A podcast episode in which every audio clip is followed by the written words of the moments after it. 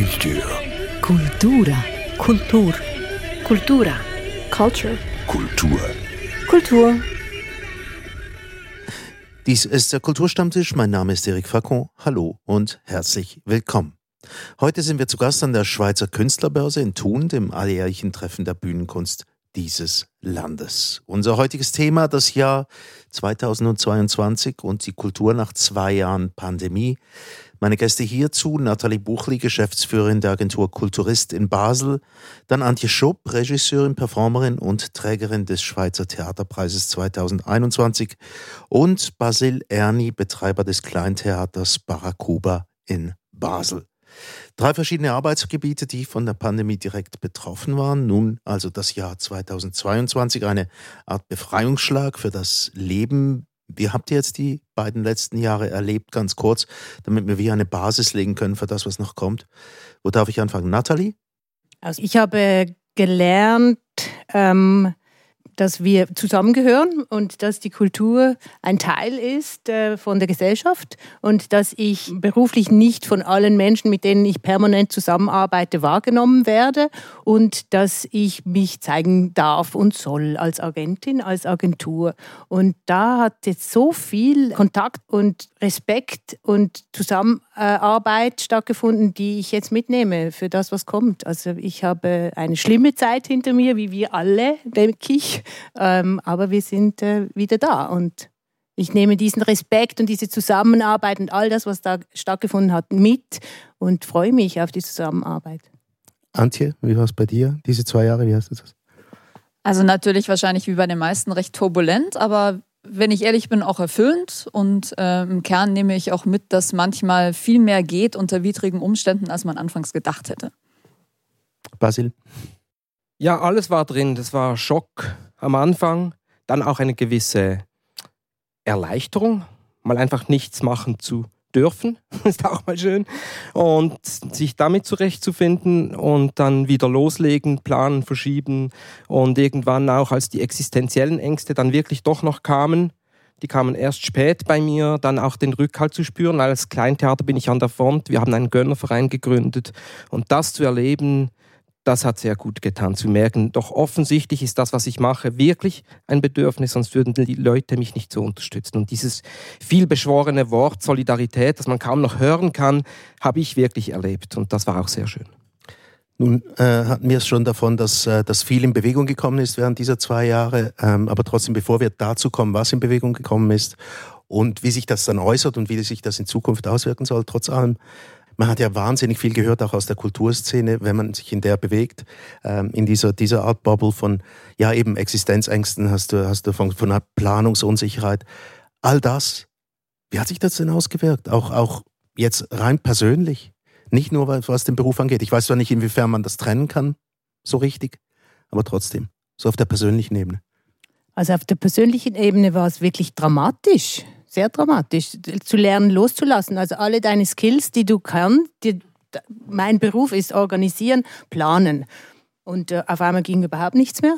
Und, äh, und festzustellen, dass, äh, dass wir uns helfen, dass wir den Künstlerinnen und Künstlern helfen müssen und den Veranstalterinnen und Veranstaltern helfen müssen und selber gar nicht. Uns gibt es nicht. Also die Agenturen gab es nicht. Ich spreche jetzt halt immer von den Agenturen, weil ich jetzt als Agentin hier sitze. Also was heißt, die gab es nicht? Die gab es im öffentlichen Niemand Bewusstsein nicht? weiß eigentlich, was Agentinnen und Agenten tun. Mhm. Also die Kulturpolitiker nicht. Und ich denke, die VeranstalterInnen, viele haben ein völlig falsches Bild von uns, leider. Und da haben wir jetzt ganz viel... Ähm, Kontakt herstellen können. Und das war mir persönlich, ich meine, Beruf und Persönlichkeit das ist bei mir eigentlich eins. Also von dem her ähm, kann ich das nicht abstrahieren. Ich, ich wurde sehr krank auch. Also ich habe diese Dramatik von Leben und Sterben mitgemacht. Und das war ein großes Loslassen. Ähm, und das war für die Agentur auch so. Aber ich bin immer noch da. Also so wie wir alle. Basil nickt eifrig. Also bei mir war es, glaube ich, anfangs schon eine sehr große Bestürzung über das, was passiert ist, eine sehr große Trauer auch über den Tod, äh, den viele Menschen gestorben sind. Ähm, was bei mir, was ich beobachtet habe über eine lange Zeit, ich bin sehr ruhiger geworden. Also ich glaube, dieses lange sehr auf sich zurückziehen hat bei mir seine Spuren hinterlassen. Ähm, das empfinde ich jetzt aber auch gar nicht unbedingt als unangenehm. Aber es hat sehr dazu geführt, dass ich mich ähm, in meinem persönlichen Bereich ähm, ja doch irgendwie auch sehr auf mich selber zurückgezogen habe und gleichzeitig natürlich hat man sich gegenseitig sehr unterstützt. Also diese Solidarität, von der du gesprochen hast, die habe ich auch so erlebt und auch versucht zu unterstützen, wo man selber kann. Mhm. Ähm, ein interessantes Stichwort hast du gegeben, Nathalie, und das ist das mit diesen Agenturen. Das ist dein Bereich, wo du arbeitest, im Bereich der Kultur, dass man nicht wusste, was die eigentlich machen. Hat sich dadurch auch der Blick auf die Kultur geändert? Mal ganz allgemein gefragt. Mir kommt natürlich neben dem Stichwort der Solidarität ein anderes Wort mit S in Sinn die äh, unsägliche Systemrelevanz muss halt auch mal angesprochen sein. Aber trotzdem, ja, kriegt man einen neuen Blick, weiß man jetzt mehr über, über diese Kultur und ihre, in Anführungs- und Schlusszeichen, Relevanz. Ich nehme, lassen wir das System mal weg. Weiß man jetzt mehr? Ja, auf jeden Fall. Ähm, ich denke, wenn man etwas weglässt, merkt man erst, wo die Lücke ist. Also wie die aussieht. Was ist, wenn etwas nicht mehr da ist? Und, äh, und wenn die Kultur weg ist, also da, das ist jetzt wieder das Persönliche und Berufliche zusammen. Äh, das, das hat so viel Schmerzen hinterlassen, dass wir, dass wir da ins Digitale gehen und das nicht mehr haben. Ja, ich, äh, das, das, ist, das war für mich schon etwas, wo ich merke, die Künstler müssen in, in eine andere Richtung denken, die Veranstalter, ich als Agentur. Ähm, und dann heißt ja, was macht, also wo ist denn das Problem? Und wir mussten uns erklären, wir mussten uns in, den, in der Presse erklären, wir mussten uns ähm, untereinander erklären, ähm, wir mussten, wir haben so viel gesprochen mit den Kulturpolitikern und wir sind ja also jetzt als Agentinnen und Agenten sind wir Vernetzer, das ist ja unsere Aufgabe und, ähm, und und das haben wir aber gar nicht so gemerkt, dass wir nur für die anderen vernetzen und dass wir uns auch vernetzen müssen, so untereinander. Ja, ist. Ja, also zurück zu deiner Frage. Äh, wie nachhaltig das, das ist, das weiß ich noch nicht. Also es hat sich sicher etwas verändert beim Publikum, das merke ich als Veranstalter. Aber was hat sich genau verändert? Erwartungshaltung ich, ich, oder? Nein, ich, ich, ich, also ich habe vorher schon gemerkt, dass das Publikum eine gewisse Dankbarkeit hat für meine Arbeit. Ich habe natürlich das Privileg, ich bin an der Front. Nathalie, du, du arbeitest wirklich im Hintergrund. Das, diesen Unterschied habe ich stark jetzt gemerkt in dieser Zeit. Also für den Saisonstart miete ich eine Bühne. Der Bühnenvermieter, das ganze Equipment, dann die ganzen Agenturen, alle, die im Hintergrund arbeiten, das ist schon echt viel schwieriger. Ich bin an der Front, ich habe mein Stammpublikum, man nimmt mich als Ort und als Person in einem kleinen Betrieb auch wirklich wahr. Das ist ein Riesenprivileg. Und ich merke, die Leute sind, waren vorher schon dankbar, aber da hat sich was verändert, finde ich. Sie kommen mit einem anderen Gefühl zu mir. Das empfinde ich so. Aber was sie wirklich gelernt haben, über die Bedeutung von Agenturen, das weiß ich nicht, wie weit die Informationen da gegangen sind und wie nachhaltig das dann auch wirklich ist. Ja, ich meine nicht nur den Agenturbereich, ich meine den Kulturbereich ganz allgemein, weil das ist ja ein Arbeitsfeld, wo ganz viele Leute mit verschiedenen Profilen arbeiten. Das ist das, was ich meine. Also wie, wie fest das Verständnis gewachsen ist, wie groß dieser Bereich ist und wer da alles mitarbeitet, das weiß ich nicht. Ich muss ehrlich sagen, wenn diese Frage aufkommt, wie, also wie schätzt eine Gesellschaft Kultur ein, krümmt sich immer so ein bisschen bei mir, weil ich mhm. damit das Gefühl habe, es wird eine Frage wiederholt und ein Problem vielleicht. Ein, eine Haltung am, vielleicht auch? Am oder? Leben erhalten, mhm. die ich nicht als richtig empfinde. Also ich finde wirklich, Kultur ist ein absolut essentieller Teil dieser Gesellschaft. Ich bin ziemlich sicher, sehr viele Leute haben das mitbekommen und auch ein Publikum, das dann eben keine Möglichkeit mehr hatte, auf die unterschiedlichsten kulturellen Veranstaltungen zu gehen, hat das auch gemerkt. Ähm, ich habe es auf eine komische Art und Weise gar nicht so empfunden, dass gar keine Kultur mehr möglich war. Also ich habe das schon auch viel wertgeschätzt und gesehen, was sich Theater, Kino, DJ-Veranstaltungen haben einfallen lassen, um Kultur weiterhin am Leben zu halten und wenn man so will, auch anzubieten. Also das fand ich sehr interessant zu beobachten, was sich da verschoben hat. Und ich glaube auch, da wird sich Wissen weiter fortsetzen. Ich hoffe jetzt auf einer, ich sage jetzt mal auf einer Zahlenebene bleibt hoffentlich doch hängen, wie groß der Kulturbereich ist. Also das war ja dann doch ähm, vielleicht etwas, was es gebraucht hat, um für Leute, die sich damit weniger beschäftigt haben, zu sehen, wie viel zahlenmäßig und auch jetzt in Geld gesprochen, äh, umsatzmäßig als Industrie gesehen im Kunst- und Kulturbereich existiert, generiert wird. Erstaunlicherweise, was du jetzt ansprichst, nicht nur Die Allgemeinheit hat da etwas realisiert. Ich glaube, selbst bei den Entscheidungsträgerinnen und Entscheidungsträgern, also in der Politik, war gar nicht bewusst, wie groß dieser Personenkreis eigentlich von, ist von Menschen, die im Kulturbereich arbeiten. Und das ist doch ein positiver Aspekt, wenn die das auch mal realisieren. Ja, und das finde ich auch ganz interessant, weil da sind wir wieder bei einem sehr schweizerischen Thema mit den Finanzen. Also eigentlich wurde ja die ganze Informationspolitik ganz stark auch über das Finanzthema, also die Unterstützungsarbeit ähm, äh, spielte sich da ab, weil man sich erklären musste, aha, die gehören ja da auch noch dazu, weil man geht ja eigentlich, man ging nur von dem aus, was man sah, oder? Und äh, man sieht die Künstler und die Veranstalter vielleicht sogar, vielleicht nicht mal mehr die Veranstalter, aber die sind besser vernetzt. Und wer gehört da alles dazu? Also wie du sagst, die Techniker, die Technikfirma, äh, die Cater, all, all das, was da hinten dran war. Und die mussten erklärt werden. Und damit sie das überhaupt unterstützen konnten, mussten sie es verstehen. Und das ist, also das habe ich sehr spannend gefunden, dass wir hier in der Schweiz über die Formul, also über das Formelle schlussendlich äh, die Informationen dann an die Entscheidungsträger weitergeben konnten. Weil die mussten das zuerst alle verstehen, damit sie sagen konnten, ah ja, das stimmt, ah, die Verlage, die gehören ja da auch dazu. Die mhm. bekamen zum Beispiel lange Zeit kein Geld, oder? Oder auch Media, Medien, ganz viele Medien ah, das gehört auch zur Kunst und Kultur und auch diese Diskussionen. Das habe ich spannend gefunden. Interessant ist, dass, ähm, dass Sie auf diesen Punkt kommen, du hast etwas vorweggenommen, weil mir schien immer in dieser Debatte sehr häufig, und das, vielleicht ist das die einzige Sprache, die überhaupt gilt, immer das wirtschaftlich herbeigezogen wird. Die Kulturszene besteht aus Menschen, die damit ihr Geld verdienen, andere Leute zu unterhalten oder was auch immer. Aber das, der andere Moment, dieser, dieser, dieser vielleicht moralische Moment, oder ich weiß auch nicht, wie man ihm sagen soll, ähm, dass es einfach wichtig ist für Menschen, der psychologische Aspekt. Habt ihr das Gefühl, das ist auch klar geworden, dass Kultur mehr ist als nur irgendwie ein Ort, wo viel Geld generiert ist und wo viele Leute angestellt sind? Das ist schwer zu beantworten, ob das den Leuten klar geworden ist. Also ich hoffe, die haben es schon vorher gewusst.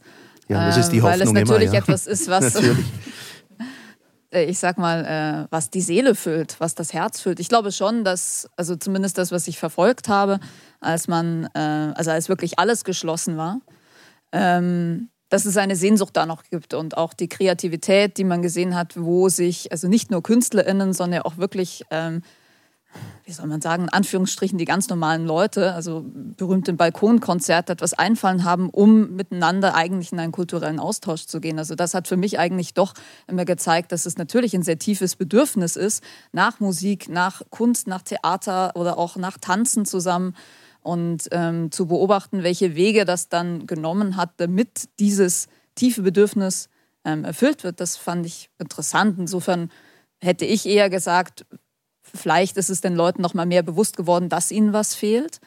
Ähm, und ich habe das auch über Gespräche so wahrgenommen, wenn Leute wirklich also dann sehr lange nicht mehr ähm, in Kulturveranstaltungen gehen konnten, dass ihnen das einfach fehlt. Mhm. Und mir persönlich hat es natürlich auch schrecklich gefehlt. Ich denke, was, was ich da auch als Feedback bekommen habe, ist, wir konnten ja zwischendurch immer wieder mal ins Theater. Es, es, es, fanden ja auch dann zwischenzeitlich nicht nur Lockdowns, sondern auch wieder Öffnungen statt. Und in dieser Zeit durfte man dann aber nur rein und wieder raus und nicht miteinander sprechen und nicht miteinander trinken und all, also diese ganze Vor- und Danach hat nicht stattgefunden, durfte nicht stattfinden, war verboten.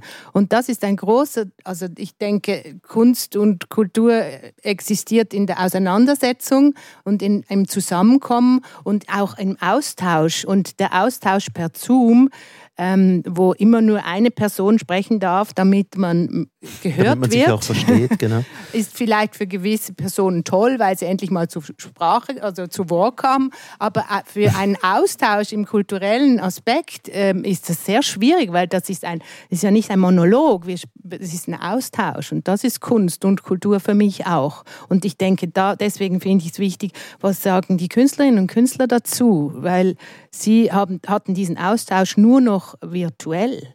Das ist unterschiedlich.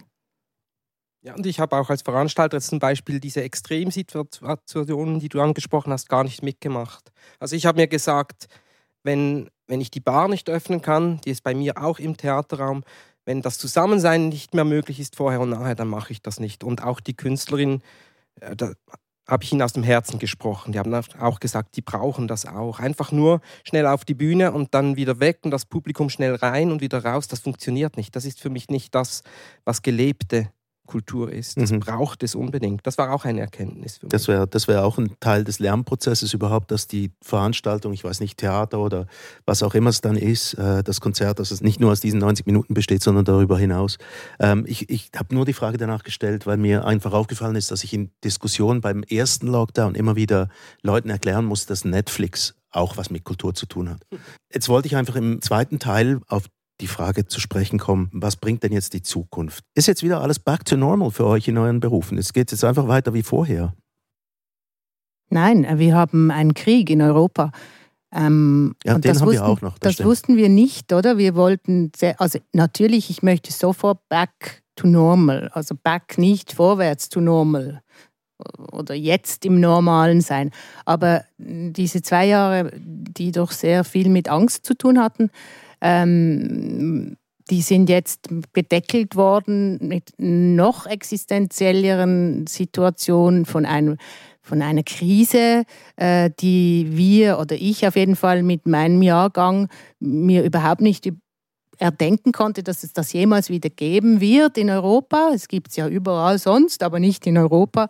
Und ich denke, das ähm, ist jetzt so wie noch das Tüpfelchen auf dem i. Und wir müssen das kombinieren. Es, wir können jetzt nicht sagen, es ist einfach back to normal nach Corona, sondern oder mit Corona, ähm, sondern es ist äh, back oder vorwärts zu, neue, zu einer neuen Zeit. Es fängt eine neue Zeit an, die hat begonnen.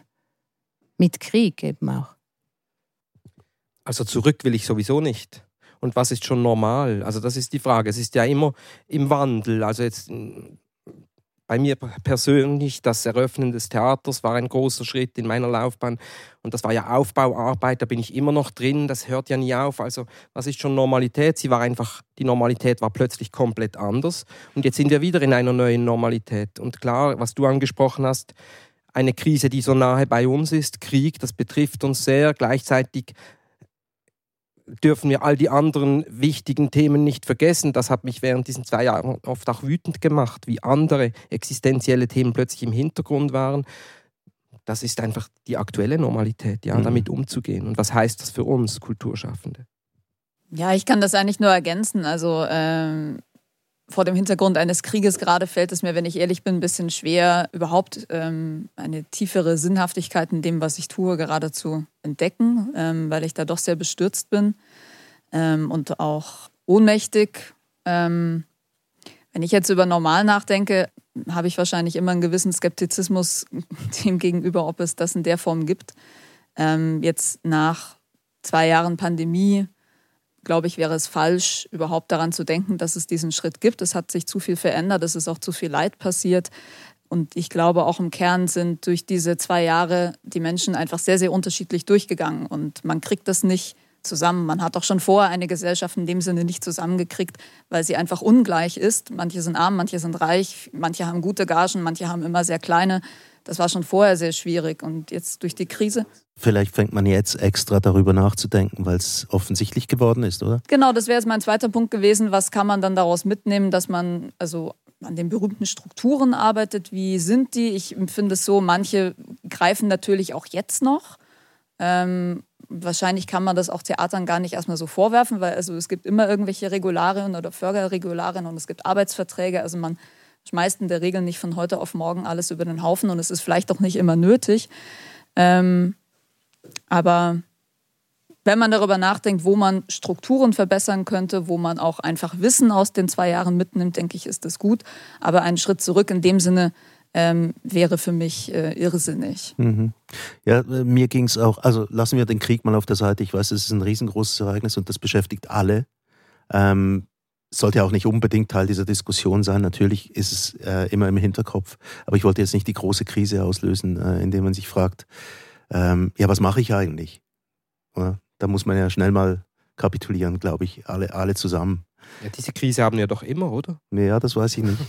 Nein, aber mit dem Back to Normal meinte ich einfach, ja, man hatte einen gewissen Courant normal für das, was Kultur angeht. Und dann plötzlich kommen diese zwei Jahre Unterbruch und wie geht es jetzt weiter? Und ihr habt schon ein paar Sachen angesprochen, dass das Publikum vielleicht anders reagiert. Ich wollte viel mehr was wissen, was mich wirklich interessiert, ist auch diese Angebote, die dazugekommen sind. Du hast es vorhin angesprochen, Antje, mit diesen, mit diesen Sachen, die online passiert sind. Online-Konzerte, alle, alle haben sich irgendwie organisiert, damit man trotzdem Auftrittsmöglichkeiten hatte, auch wenn das Publikum nicht präsent war. Was wird von dem allem bleiben? Erleben wir jetzt eine Zukunft mit ganz vielen neuen Formaten, oder wie? Hoffentlich, ja. ähm, das wäre das Tolle. Es wäre das Tolle, wenn es das gibt, weil ich denke, das, was, was äh, immer schon gut war, bleibt gut. Und es wird permanent neu erfunden, damit es gut bleibt. Aber was sicher äh, mitgeht äh, und eingeführt ist, ist, ist, das ganze Digitale. Mhm. Also so viele Menschen haben in dieser Zeit ähm, digital angefangen zu arbeiten, also von den Künstlerinnen und Künstlern her und die, die Endverbraucher, quasi das Publikum, konnte fast nicht anders als da mitmachen. Du hast das vorhin angesprochen mit Netflix. Also man hat ja jetzt gesehen, kaum ist wieder live möglich und die Clubs und alles wieder offen und die Theater, stürzt Netflix auch langsam wieder ab. Mhm. Also gibt es wieder wenige Menschen, die in Netflix äh, stranden so, oder sich verweilen. Und ich denke, da, äh, dieses Digitale, das wird, das, das, was da gut war, das, das wird integriert. Und, und was mit dem weitergeht, das weiß, wissen wir nicht. Was sind wir dran? Es, wir müssen uns auch ein bisschen erholen von dem, was jetzt eben gerade geschehen ist. Weil formell und strukturell, also ich jetzt als Firma kann sagen, das Formelle und das Strukturelle, das habe ich beibehalten. Das ist natürlich immer noch genau gleich. Aber ich kann sagen, ja, dieser Respekt und diese gegenseitige äh, Wertschätzung und diese Verbindungen, die wir ähm, gemacht haben, ähm, dieses Miteinander und auch ein bisschen weg von der Konkurrenz. Also wir sind auch eine Branche, wo es viel Konkurrenz gab und die, äh, wir haben gemerkt, wir müssen zusammen, wir gehören zusammen, alle miteinander, wir sind voneinander abhängig. Das habe ich schon zu Beginn gesagt. Mhm. Das, denke ich, geht weiter als auch interdisziplinäre Arbeiten, ähm, dass vielleicht jemand, der nur ähm, gesungen hat, jetzt noch ein Video, also ich weiß auch nicht, aber das ist, ja, gut, das eben. ist also, das künstlerisch, ist da kann ich nicht so mitsprechen, aber ich habe das Gefühl, es gibt neue Formate. Also bei der ganzen Digitalisierung, klar, das war eine Möglichkeit in dieser Krise. Und ich bin froh, dass die Grenzen aufgezeigt wurden relativ schnell. Das ersetzt das Live-Erlebnis nicht. Und da bin ich froh. Aber ich weiß auch von Projekten mit Künstlerinnen, die sich international plötzlich zusammengetan haben, kamen vorher gar nicht auf die Idee. Statt rumzufliegen, könnten wir auch äh, uns digital vernetzen und ich glaube, da ist viel passiert und da sehe ich Chancen. Also das sieht man auch in der Geschäftswelt, dass diese ganze sinnlose Rumfliegerei plötzlich aufgehört hat, das wäre ja auch eine Riesenchance. Ja, man kann, ich habe auch Riesenskepsis gehabt und dann mal eine Zoom-Sitzung erlebt und gemerkt, ah, das geht ja, das kann ja durchaus auch Sinn machen. Also da, da bin ich auch ambivalent. Auf der einen Seite bin ich froh, dass der Digitalisierung ihre Grenzen aufgezeigt wurden, auf der anderen Seite kann das auch bleiben zum Teil und ist mhm. auch eine Chance. Ja, ist auch etwas, wo man, wo man darauf zurückfallen kann, wenn das eine nicht funktioniert, funktioniert das andere. Wir haben das beim Kulturstammtisch auch erlebt, aber ich kann euch einfach sagen, die Begegnung live ist alleweil besser. Die Formate, irgendwas Neues, was erwächst. Antje, hast du irgendwas gesehen während diesen zwei Jahren, das dich überzeugt hat, dass du denkst, das müsste eigentlich in Zukunft auch gepflegt werden? In deinem Bereich?